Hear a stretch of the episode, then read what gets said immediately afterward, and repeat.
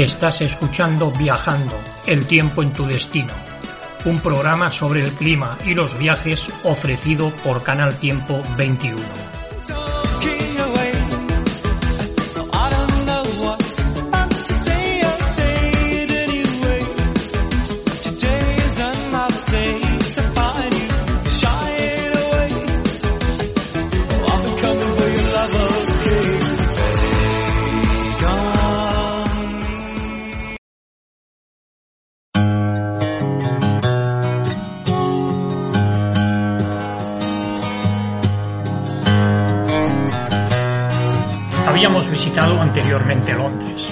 Ya avisamos en el correspondiente podcast que volveríamos para conocer otras ciudades cercanas a la capital de Inglaterra. Y este día ya ha llegado.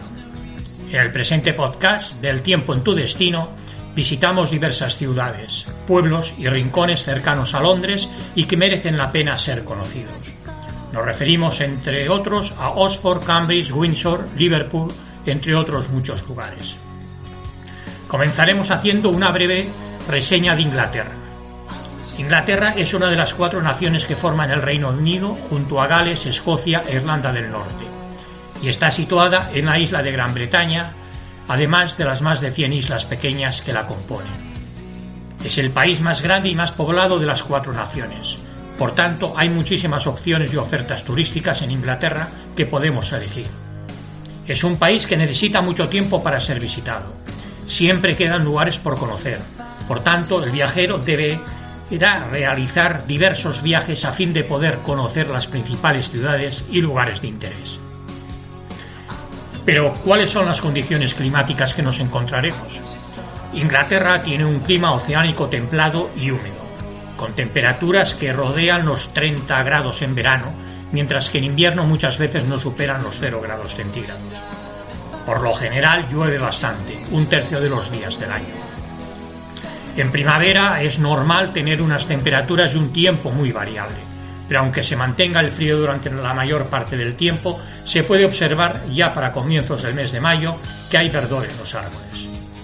Cuando llega el verano las temperaturas aumentan lógicamente y los días son más largos.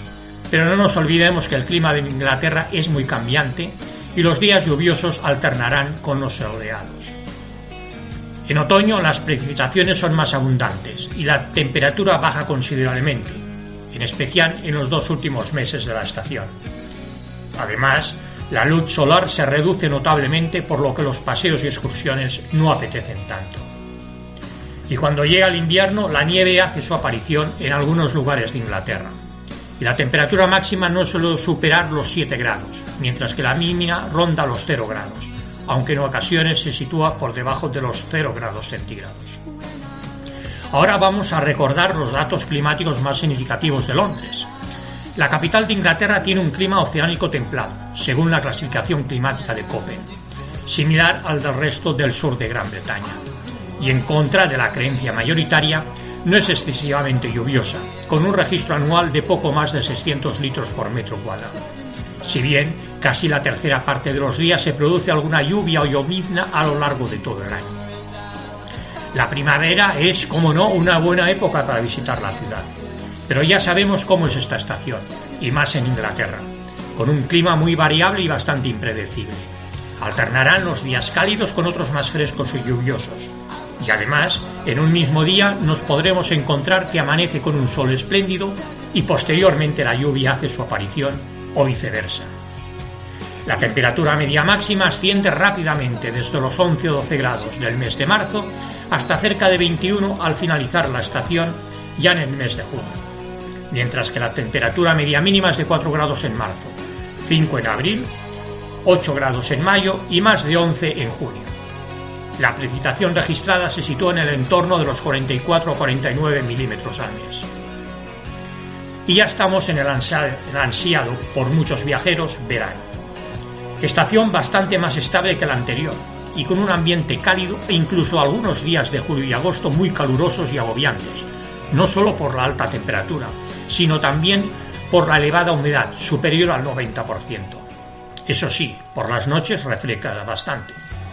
La temperatura media máxima oscila entre 20 y 24 grados, pero en ocasiones, como ya hemos reseñado anteriormente, sube considerablemente hasta llegar a alcanzar los 35. Y en lo que se refiere a la temperatura media mínima es de unos 11-12 grados en el primer y último mes de la estación y de casi 14 grados en los meses centrales. Las precipitaciones son similares a la estación anterior, es decir, de unos 44 a 49 milímetros mensuales. Las horas de luz solar se reducen notablemente. Ha llegado el otoño a Londres. Los días son cortos y la temperatura disminuye notablemente. Al comienzo de la estación, a finales de septiembre, todavía podremos disfrutar de un clima algo más suave. Pero en los meses posteriores la temperatura ya baja considerablemente y las precipitaciones son más abundantes. La temperatura media máxima es de 19 grados al comenzar la estación y baja hasta solo 9 en diciembre y lo que respecta a la temperatura media mínima es de 11 grados en septiembre, 8 en octubre, 5 grados en noviembre y no alcanza los 3 grados en diciembre. La precipitación mensual supera los 50 milímetros y en el mes de octubre, el más lluvioso, se acerca a 70 litros por metro cuadrado. ¿Se puede visitar Londres en invierno? Evidentemente que se puede visitar la ciudad en esta estación del año. Simplemente el viajero deberá ser precavido y llevar la ropa de abrigo correspondiente pero la lluvia o llovizna predominará muchos días y las horas de claridad se reducen notablemente. Eso sí, nos encontraremos menos turistas y por tanto las aglomeraciones serán inexistentes, a excepción si vamos en las fechas navideñas, lógicamente. La temperatura media máxima rinda los 8 grados, a excepción del mes de marzo que puede alcanzar 11. Y la temperatura media mínima oscila entre los 2 y 4 grados, pero en ocasiones puede llegar a bajar de los 0 grados centígrados. En esta época suele nevar cuatro o cinco días al mes, pero no acostumbran a caer copiosas nevadas que cubran totalmente la ciudad durante varios días.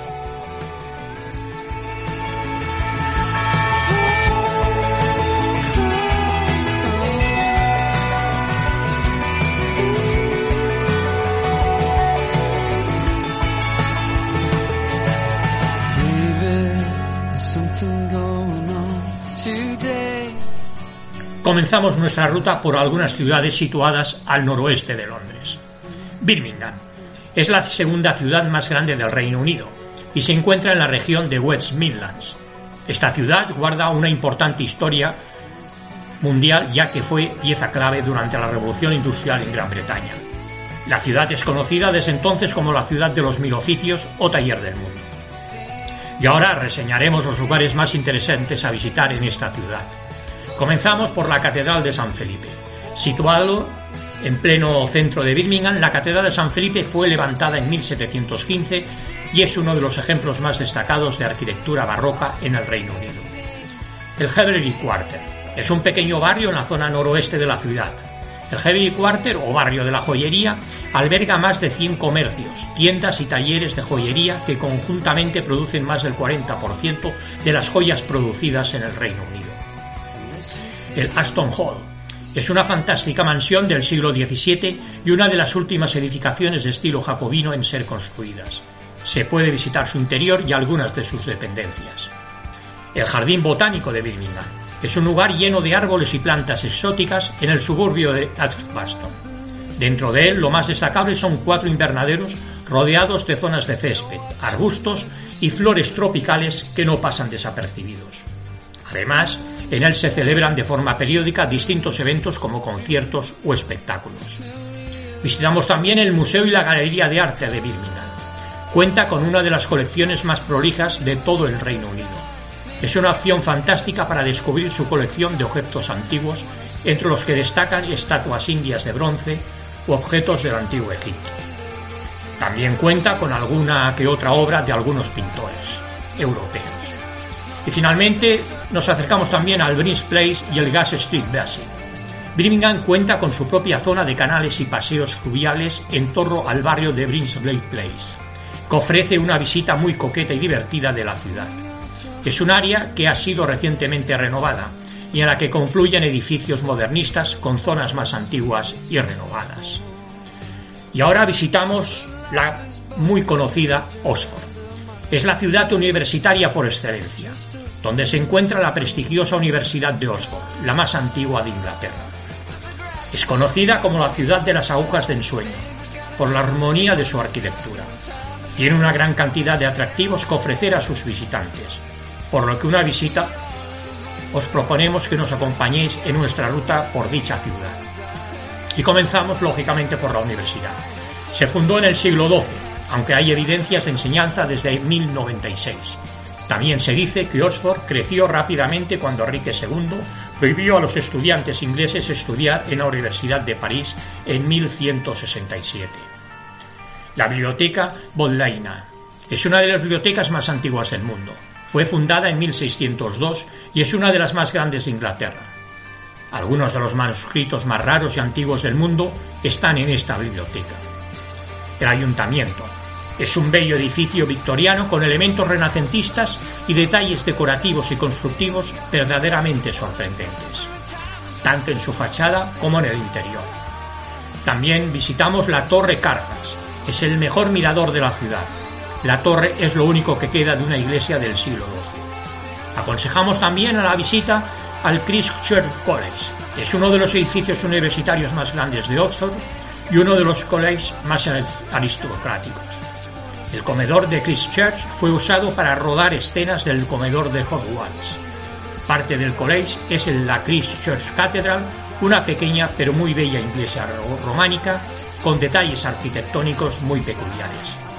Y también recomendamos la visita al Jardín Botánico, al Museo de Arte Moderno, el edificio Clarendon, el embarcadero, un paseo en barco o góndola por el río y el castillo de Oxford. Visitamos Warwick. Situada a 150 kilómetros de Londres, su visita está recomendado para aquellos viajeros interesados en las construcciones medievales. Ahí se encuentran los típicos castillos con foso. En Warwick se encuentra el que es considerado como el castillo más famoso de toda Inglaterra, donde se realizan de forma continua espectáculos temáticos. Pasear por el casco antiguo nos permite observar atractivos edificios de los siglos XVII y XVIII. Entre los puntos de interés se encuentran el Palacio de Justicia con su salón de baile georgiano, la Casa Landor y el encantador Child Hall con su linterna de torre octogonal.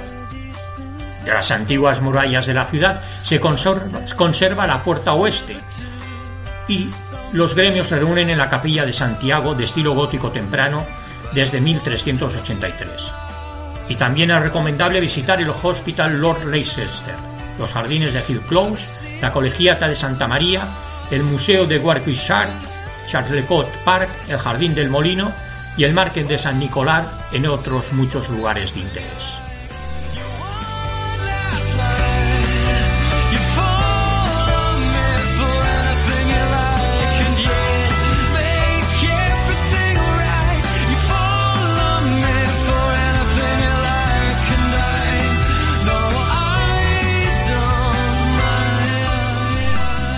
Nos trasladamos ahora al norte y al nordeste de Londres para continuar visitando algunos lugares y ciudades de interés. Y comenzamos por Cambridge. Es la ciudad universitaria por excelencia. Cambridge está situada a unos 80 kilómetros de Londres y su famosa universidad fue fundada en 1209 y es la universidad más antigua de habla inglesa después de Oxford. El complejo universitario está formado por 31 colleges, además de departamentos y facultades. ¿Y qué ver en esta ciudad? Bien, vamos a citar algunos de los lugares más interesantes. El Peterhouse es el colegio más antiguo. Fue fundado en 1284 y es el más pequeño de la universidad y uno de los más prestigiosos en ciencia e historia. King's College Chapel es una verdadera joya del estilo gótico inglés. Fue construido entre 1446 y 1515 y se convirtió en símbolo de Cambridge. También es aconsejable visitar el Jardín Botánico, que es un hermoso parque escénico frente a la estación. O el Corpus Christi College, es de 1352 y el único fundado por los propios vecinos de Cambridge. Allí se encuentra el Corpus Clock, un extraño reloj que da la hora exacta solo cada cinco minutos. La iglesia Great St. Mary está en el centro de Cambridge y desde lo alto de su torre se ve toda la ciudad. También la iglesia del Santo Sepulcro, conocida también como Ron Church. Fue construida alrededor de 1130. Su forma circular está inspirada en la iglesia del Santo Sepulcro de Jerusalén. Y un paseo en barca por el río Cam, que nos ofrece unas magníficas vistas de la ciudad. Nos acercamos ahora hasta la ciudad de Colchester. Fue la primera capital romana de Gran Bretaña. Su historia data más de 2000 años. Para visitar esta ciudad, el viaje desde Londres tiene una duración de una hora aproximadamente. La mejor manera de visitar la ciudad es paseando por sus calles y observar los diferentes matices de historia que se han ido quedando en los muros. Muchos sitios históricos hoy en día aún se mantienen íntegros. Esto hace que la experiencia de visitar Colchester sea aún más enriquecedora. Uno de los puntos de interés que se puede visitar es el castillo de Colchester, uno de los castillos normandos más grandes que alberga una colección de objetos celtas y romanos. También es de gran interés los restos romanos de Balkern Gate, el muro de la ciudad, un circo romano y un teatro. Avanzando en la historia, aconsejamos pasear por el barrio holandés donde hay casa de estilo Tudor, hogar de los tejedores de la industria textil de la ciudad. ¿Y qué podemos ver en Canterbury? Es una ciudad con un gran patrimonio arquitectónico que combina perfectamente con la ciudad moderna. Los lugares, lugares que el viajero puede visitar son la catedral, es su mayor tesoro, que al igual que las catedrales más grandes, se desarrolló a lo largo de siglos. Por eso refleja varios estilos arquitectónicos. Con su catedral fundada en el año 597 después de Cristo, Canterbury es el principal centro religioso de Inglaterra, la sede del arzobispado anglicano de Canterbury y la iglesia es la más antigua de Inglaterra todavía en uso. Hasta el siglo X la catedral fue el hogar del arzobispo. Luego se convirtió en una comunidad de monjes benedictinos hasta 1540, que Enrique VIII disolvió el monasterio. La abadía de San Agustín se encuentra cerca de la catedral. Se fundó poco después del 597 por San Agustín para celebrar la evangelización del sur de Inglaterra. En sus orígenes, los reyes de Kent y arzobispos de Canterbury se enterraban allí.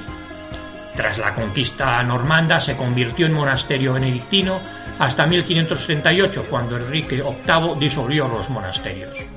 Después se usó como palacio real, pero actualmente está en ruinas. También la visita de la iglesia de San Martín. Es la iglesia parroquial más antigua del mundo de habla inglesa aún en uso. La iglesia de San Martín, junto con la catedral y la abadía de San Agustín, forman parte del complejo Patrimonio de la Humanidad declarado por la UNESCO en 1988. Y finalmente también vale la pena visitar las ruinas del castillo de Canterbury. El castillo empezó a construirse alrededor del año 1070 por orden de Guillermo el Conquistador. La torre del homenaje es de la época de Enrique I, principios del siglo XII, y se convirtió en uno de los tres castillos reales de Kent.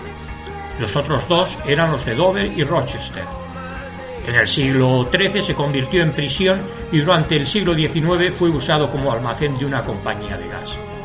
Actualmente está sin techo y en ruinas y son accesibles los jardines y la planta baja de la torre del homenaje.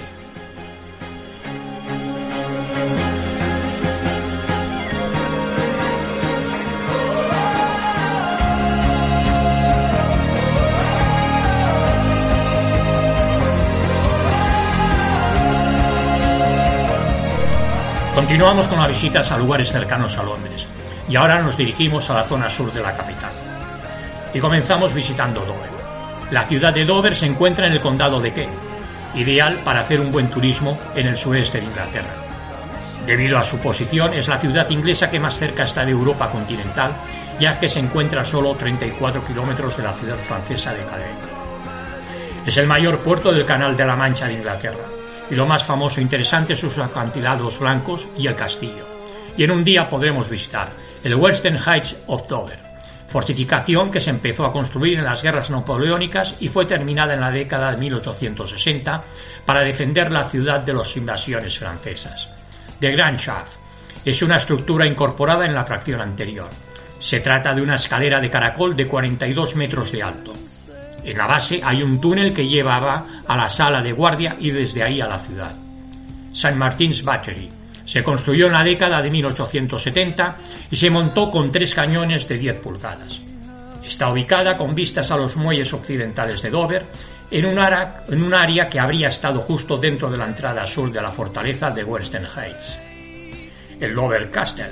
En la Edad Media el puerto de la ciudad era muy importante, por lo que se volvió necesario construir un castillo para defender la población. Fue algo significativo para las dos guerras mundiales, Fue remodelado por Enrique II en 1180 y se pueden ver armas, cañones y otras pertenencias en la visita. El Dover Museo cuenta la historia, la riqueza y la importancia del área en el que se encuentra la ciudad.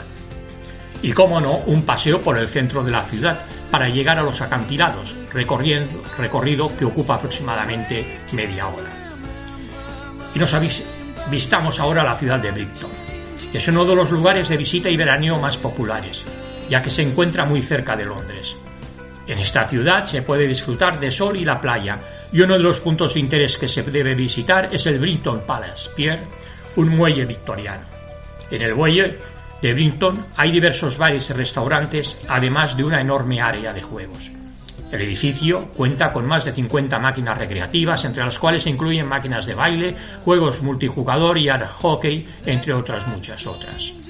Otro punto de interés es el Royal Pavilion, un espectacular palacio junto al mar, considerado uno de los edificios más exóticos de las Islas Británicas.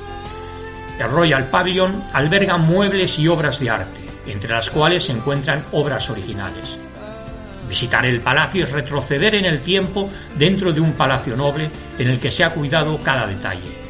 Y por último, no hay que irse de esta ciudad sin acercarse a la atracción más novedosa de la ciudad, el British Airways 360. La torre mirador móvil más alta del mundo, desde la que se puede disfrutar de las mejores vistas de Brinton. Y la visita que no nos podemos perder, Stonehenge.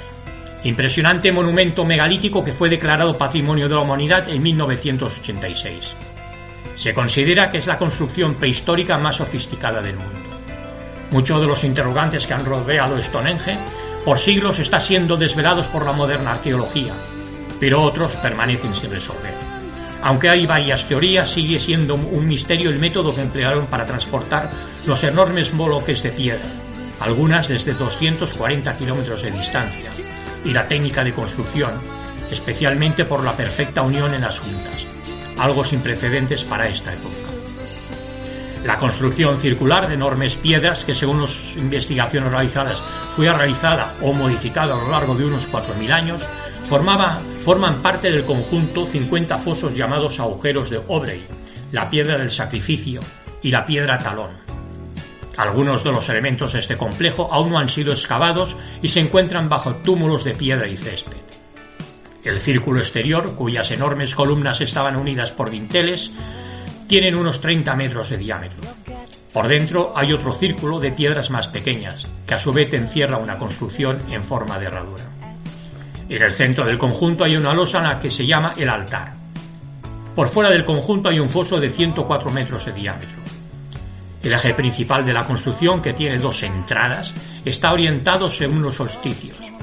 La teoría más aceptada en la actualidad acerca del propósito de esta construcción es que se trata de un templo prehistórico, un lugar religioso, alineado con los movimientos del sol, ya que en el solsticio de verano, al salir el sol, la luz pasa exactamente por el eje del conjunto, el hueco entre dos de las grandes piedras. Cerca de Stonehenge se encuentra la ciudad medieval de Salisbury, y ahí se puede visitar la catedral, una obra que destaca por su arquitectura, característica del gótico inglés. Además, es aconsejable pasear por el centro de la ciudad. Muchas de sus calles conservan el nombre de los locales y posadas que se encontraban ahí. En el Museo de Salisbury hay una galería dedicada a Stonehenge, una buena alternativa para complementar la visita al monumento.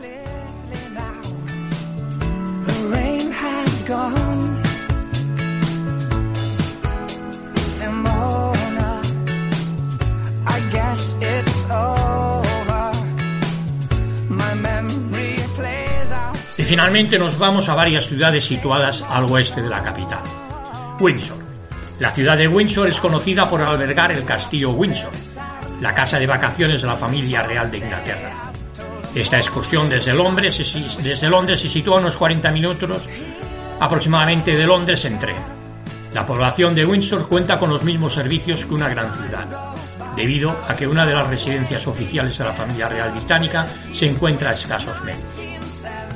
Windsor cuenta con dos estaciones del ferrocarril, numerosos hoteles y un teatro. Además, hacer una excursión a Windsor puede ser una buena opción para hacer con, con niños, ya que en la localidad se encuentra el parque infantil Leopold. En Windsor se puede pasear por una de las poblaciones más elitistas de Inglaterra. ir de compras o parar a comer en algún restaurante. El punto de interés estrella de la ciudad es el Windsor Castle. Este castillo real ha sido casa familiar de la familia real británica durante más de mil años. El castillo Windsor es considerado uno de los más antiguos del mundo y uno de los más grandes debido a su impresionante tamaño de 5 hectáreas. Fue construido en el siglo XI por Guillermo el Conquistador, originalmente para proteger la región de una posible invasión normanda, y actualmente es uno de los castillos mejor preservados de Gran Bretaña. El castillo está lleno de lujosos apartamentos. La casa de muñecas, que era utilizada por la reina María, o la capilla de San Jorge, son solamente algunas de las cosas que se pueden admirar de este, en este sitio. Y nos trasladamos ahora a Stratford. Stratford upon Avon es una localidad situada en el condado de Worcestershire, bañada por el río Avon.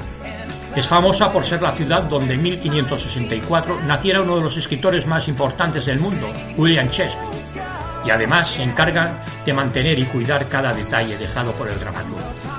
La bienvenida nos la da el Howard Memorial, una escultura en hierro de William Shakespeare diseñada por Lord Ronald Gower, que a sus pies yacen cuatro de sus personajes más famosos, Hamlet, Lady Macbeth, Príncipe Hall y Falstaff, que representan la historia, la tragedia, la filosofía y la comedia.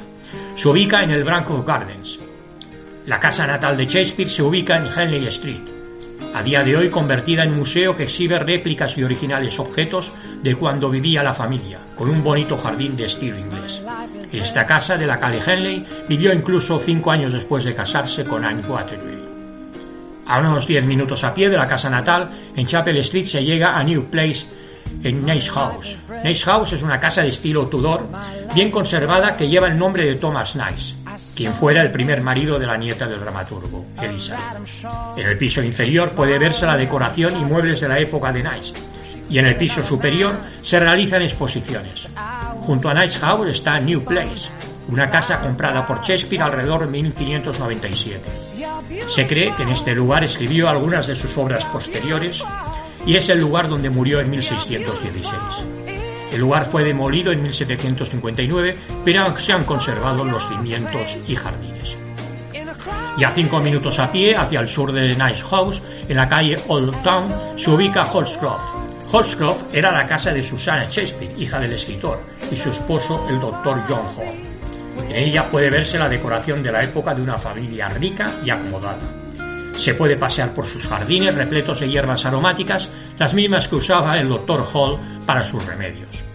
Y al final de la calle Old Town, en dirección al río, se llega a la Holy Trinity Church. Es una de las iglesias más bonitas de Inglaterra. En ella, el autor de Romeo y Julieta fue bautizado y enterrado. La iglesia se construyó a principios del siglo XIII sobre lo que era un monasterio sajón. Es el edificio más antiguo de Stratford y durante mucho tiempo fue una de las iglesias más visitadas del país. Y un poco más alejada, en Station Road, se encuentra la granja de Mary Arden, madre de William Shakespeare. En una visita a la granja de Mary Arden podrás experimentar las rutinas propias de una granja Tudor, de la misma manera que cuando el joven Shakespeare iba a visitar a sus abuelos. Y también alejada, en la parte oeste de la ciudad, en Cottage Lane se ubica la casa de Anne Hathaway, la esposa de Shakespeare. Es una preciosa casa de familia con techo de paja y hermosos jardines llenos de flores donde seguramente pasó mucho tiempo la pareja. Y finalmente visitamos la ciudad de Bath. Está considerada Patrimonio de la Humanidad por la UNESCO, debido a su patrimonio impecable. Pasear por la ciudad de Bath te va a hacer retroceder en el tiempo hasta la época romana. Uno de los puntos de interés más significativos son los baños romanos, los cuales datan del año 43 después de Cristo. Estas termas romanas se hallan en un estado de conservación impecable, en el que se puede aprender sobre la historia de estos lugares de ocio y bienestar. En Bath hay diversos spas de aguas termales con una decoración exquisita, ya que la ciudad fue creada para el descanso y el bienestar desde la época romana. El centro de la ciudad está repleto de lugares donde comer, además de tiendas para ir de compras. Y llegamos al final de nuestro viaje. Con este podcast y el anterior de Londres ya hemos recorrido un buen número de ciudades de Inglaterra. Pero hay otros muchos lugares dignos de visitar en Gran Bretaña. Volveremos. Y pronto estaremos de nuevo con todos vosotros con nuevos podcasts. Y si estás interesado en visitar una ciudad o país en concreto, nos escribes a info arroba canaltiempo21.com y ahí nos iremos. Además, si quieres colaborar con nosotros y publicar en nuestra web o editar un podcast, también nos lo dices y lo comentamos. Un cordial saludo desde canaltiempo21.com a todos nuestros seguidores.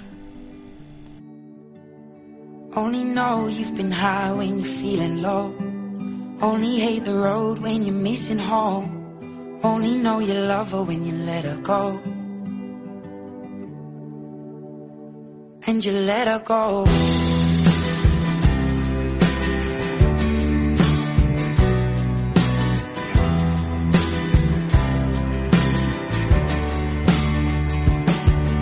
Staring at the bottom of your glass Hoping one day you'll make a dream last. But dreams come slow and they go so fast. You see it when you close your eyes. One day you'll understand why. Everything you touch surely dies. But you only need the light when it's burning low. Only miss the sun when it starts to snow. Only know you love her when you let her go.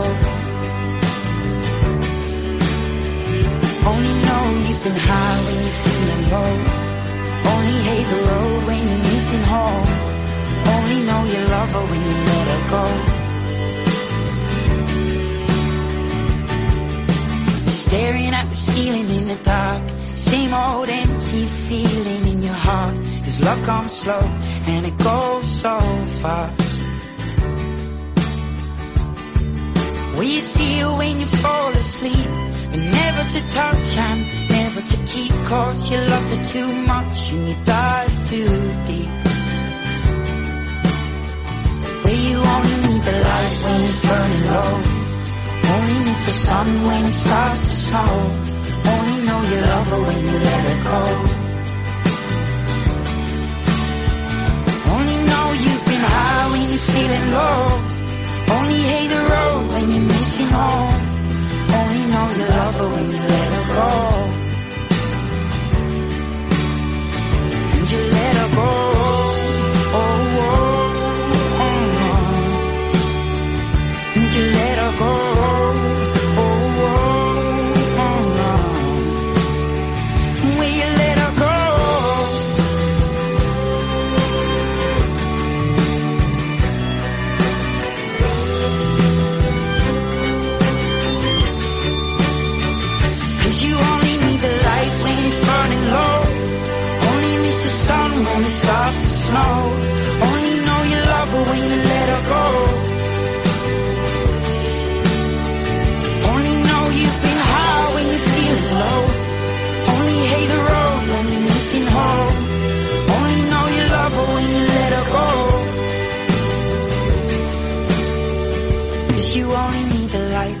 Burning low.